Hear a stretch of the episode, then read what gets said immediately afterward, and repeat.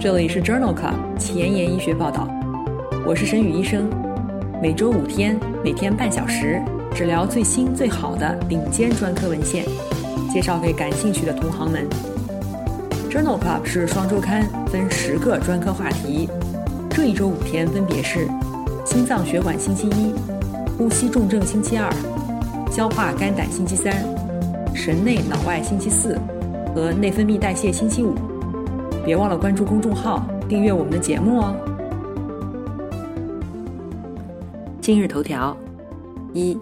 ，gastroenterology，全覆盖自膨胀式金属支架，治疗慢性胰腺炎继发的良性胆道狭窄。二，annals of surgery，即刻经口进食治疗轻中度急性胰腺炎，可以缩短住院时间。三。Lancet 子刊，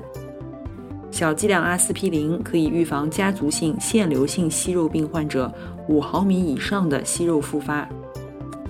四，Gastroenterology，青少年时期单糖摄入与直肠腺瘤的风险呈正相关。五，Nature，GP 幺三零阻断剂治疗 NOD2 驱动的克罗恩病。这里是 Journal Club 前沿医学报道。消化肝胆星期三，Gastroenterology Wednesday。我是主播沈宇医生，精彩即将开始，不要走开哦。今天的临床实践第一部分，我们来聊一聊胰腺炎。急性胰腺炎是胰性急性炎症过程，以腹痛和血胰酶升高为主要临床特征。常见诱发因素包括胆石症、酒精、高脂血症、基因突变。急性胰腺炎可以分为急性间质水肿型和坏死性胰腺炎，分为轻、中、重度。ICU 的治疗指征包括重度急性胰腺炎合并以下情况之一，包括脉搏小于四十次每分或者大于一百五十次每分，收缩压小于八十毫米汞柱或者平均动脉压小于六十毫米汞柱，或舒张压大于一百二十毫米汞柱，呼吸大于三十五次每分。血钠小于一百一十或者大于一百七十毫摩尔每升，血钾小于两摩尔每升或者是大于七摩尔每升，氧分压小于五十毫米汞柱，pH 值小于七点一或者大于七点七，血糖大于四十四毫摩尔每升，血清钙大于十五毫克每分升，无尿、昏迷等。急性胰腺炎治疗主要包括液体复苏、疼痛控制和营养支持。必要的时候给予抗感染、坏死组织清除等等。慢性胰腺炎是一种胰腺进行性炎症改变综合征，可以导致胰腺结构的永久性损伤，从而引起外分泌和内分泌功能不全。急性胰腺炎反复发作，可能逐渐形成慢性胰腺炎。慢性胰腺炎的治疗主要是针对疼痛和胰腺的外分泌功能不全。口服药物无法缓解的重度疼痛患者，可以考虑采用腹腔神经阻滞、内镜下梗阻胰管减压、体外震波碎石等；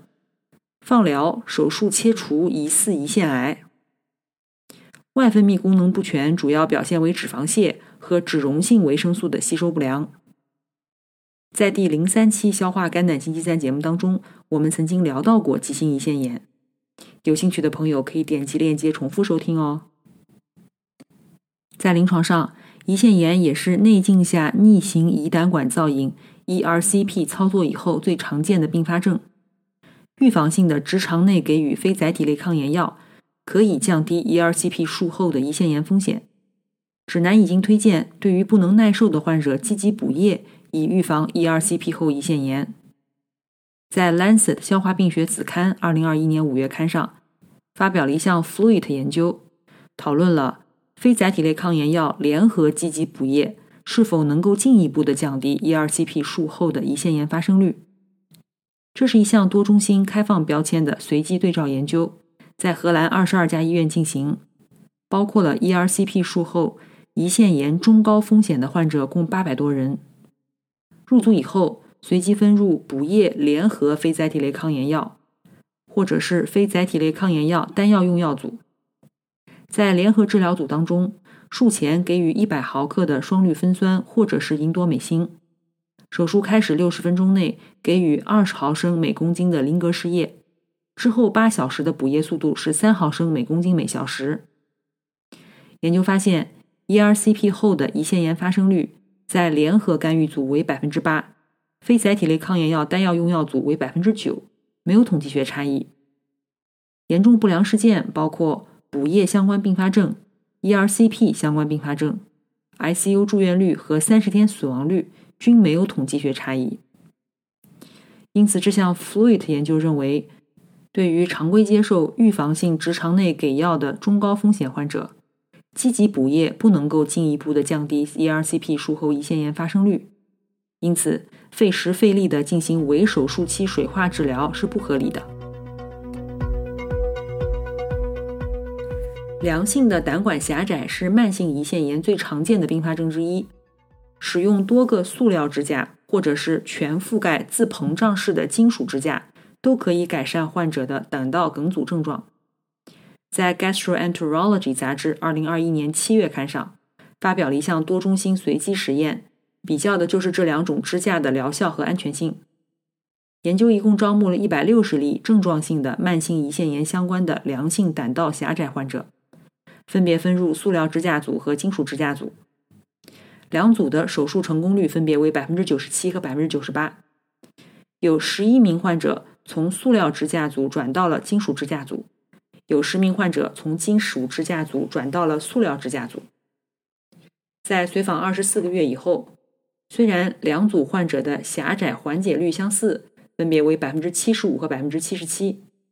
但是总的来说，金属支架组的患者经历的 ERCP 次数更少，支架放置的数量更少。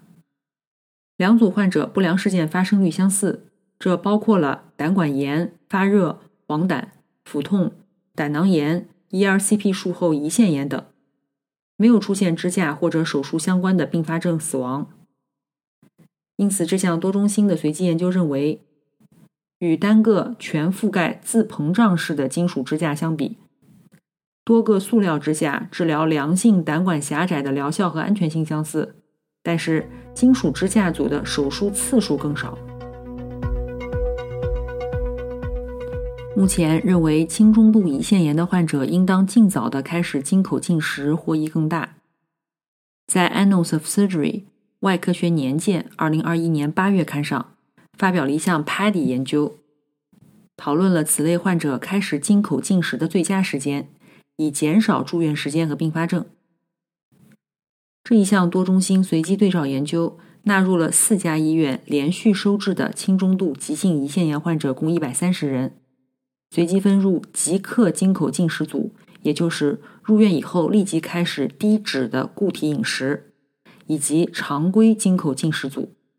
也就是在临床和实验室检查改善以后，逐渐开始进口进食。即刻进食组和常规进食组的平均住院时间为三天和八天，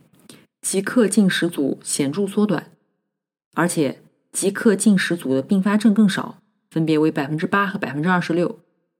常规进食组的疼痛复发率为百分之十六，所以这项 PADI 研究认为，即刻经口进食治疗轻中度的急性胰腺炎是安全可行的，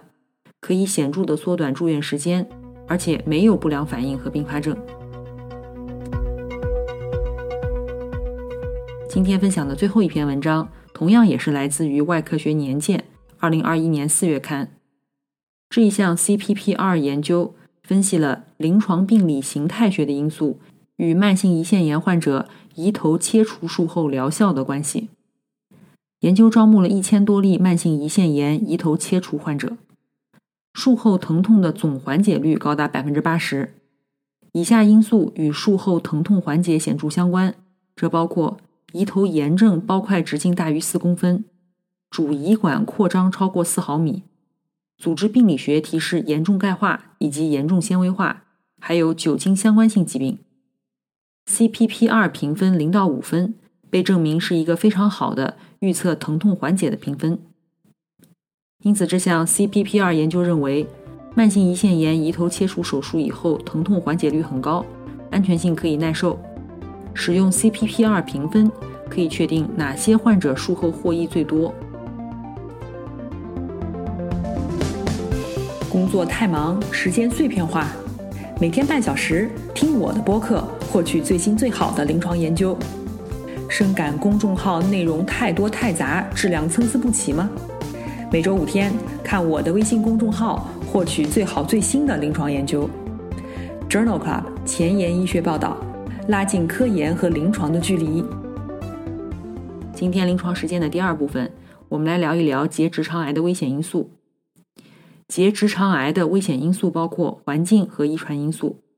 遗传因素主要包括遗传性结肠癌综合征、结直肠癌或者腺瘤的个人史家族史、炎症性肠病以及腹部放疗病史。可以纠正的潜在的危险因素还包括肥胖、糖尿病、吸烟、过量饮酒、过度的摄入加工肉类以及缺乏体力运动。有百分之五到百分之十的结直肠癌可以归因于遗传性癌症易感综合征。如果患者早年发生息肉或者癌症，或者癌前病变的数量和组织学不寻常，都应当考虑到遗传因素。最常见的遗传性易感综合征包括家族性腺瘤性息肉病 （FAP）、遗传性非息肉性结肠癌 （Lynch 综合征）。在过去的节目当中，我们曾经聊到过遗传性癌症易感综合征，是在第二十三期的节目当中。我们还在第四十三期的节目当中聊到过结直肠癌的危险因素。关于结直肠癌的新辅助放化疗是在第六十三期和一百五十三期的节目当中。关于结直肠癌手术治疗是在一百四十三期和一百七十三期的节目当中。有兴趣的朋友可以点击链接重复收听哦。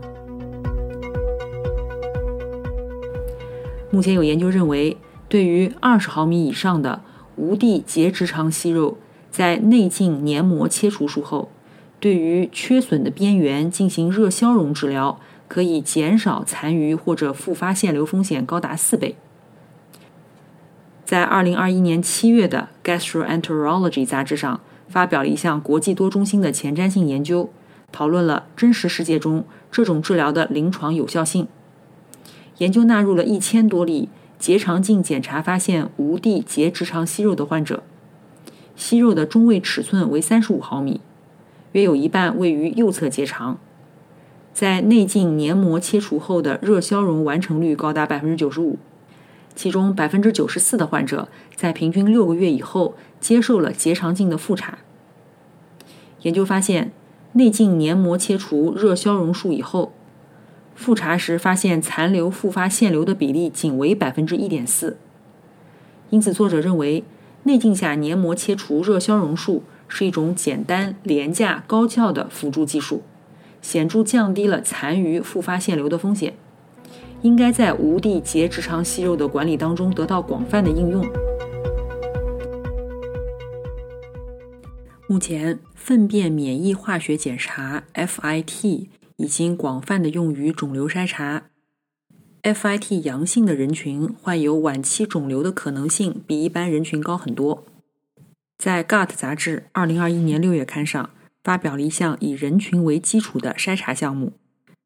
这个筛查项目评价了粪便免疫化学检查阳性，但是首次结肠镜检查阴性的人群当中，后续接受随访并且接受 FIT 检查的患者。与不接受随访的患者之间结直肠癌的发生率。这项研究一共纳入了九千例参与者，随访五到十年。研究发现，后续接受随访的患者结直肠癌的发生率为每一千人年一点三四例，不接受随访的患者为每一千人年二点六九例。随访则结直肠癌风险降低达百分之五十三。基线时，粪便血红蛋白浓度越高，则结直肠癌的风险增加。因此，这项以人群为基础的筛查项目认为，应该在结肠镜检查阴性以后，继续安排 FIT 检查随访，以发现漏诊的肿瘤，降低结直肠癌的风险。今天分享的第三篇文章讨论了青少年时期单糖的摄入。与直肠腺瘤风险的关系。目前，早期的结直肠癌发生率逐渐升高，这提示生命早期的饮食结构与结直肠癌发生有关。这项前瞻性的研究发表在《Gastroenterology》杂志，二零二一年七月刊上。作者前瞻性的调查了三万三千例青少年，主要分析了单糖的摄入量以及内镜检出腺瘤风险之间的关系。这里的单糖包括果糖、葡萄糖和添加糖。在随访期间，一共记录到了两千六百例腺瘤，其中有七百五十八例为高危的腺瘤，以及两千三百多例锯齿状腺瘤，平均诊断年龄为五十二岁。青少年时期的高糖饮食和含糖饮料的摄入量与腺瘤的风险成正相关，但是与锯齿状病变无关。果糖占总能量的比例每增加百分之五。腺瘤的总风险增加百分之十七，高危腺瘤的风险增加百分之三十，直肠腺瘤的风险增加百分之四十三。每天增加一份含糖饮料，腺瘤的总风险增加百分之十一，直肠腺瘤风险增加百分之三十。与青少年的摄入量不同，成年期的糖和含糖饮料的摄入量与腺瘤风险无关。因此，作者认为。青少年时期摄入单糖和含糖饮料，对腺瘤，特别是直肠腺瘤的风险增加显著相关。对于家族性腺瘤性息肉病患者，预防结直肠癌的唯一方法是进行结肠切除手术，但是这会大大的降低生活质量。在《Lancet 消化病学子刊》二零二一年六月刊上，发表了一项 JFAP 研究。这项研究评价了低剂量的阿司匹林和美沙拉嗪对于家族性腺瘤性息肉病患者结直肠息肉复发风险的影响。这项研究在日本的十一个中心进行，是一项随机双盲安慰剂对照的多中心研究，采用二乘二的因子设计。纳入的患者平均有一百个以上的大肠腺瘤性息肉，而且没有接受过结直肠切除手术。所有的一百例患者在入组以前已经内镜切除了所有直径大于五毫米的结直肠息肉，然后随机分入阿司匹林一百毫克 QD 加美沙拉嗪两克 QD 组，或者是单用阿司匹林组或单用美沙拉嗪组或安慰剂组。所有患者在干预八个月以后接受了结肠镜检查，服用阿司匹林的患者。五毫米以上的结肠息肉的复发率显著降低，分别为百分之三十和百分之五十。但是服用美沙拉嗪并没有改善复发率。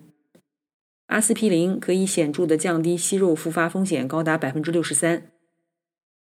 因此，这项 JFAP 研究认为，小剂量的阿司匹林可以安全的预防家族性腺瘤性息肉病患者五毫米以上的结直肠息肉的复发。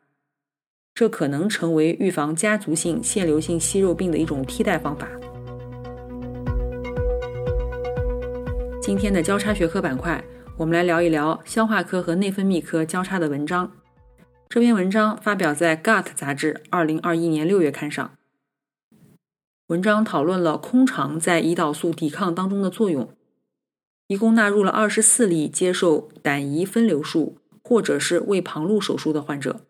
并且建立了一个猪的空肠畔暴露在体外的模型，在胃内或者空肠畔内给予葡萄糖同位素注射。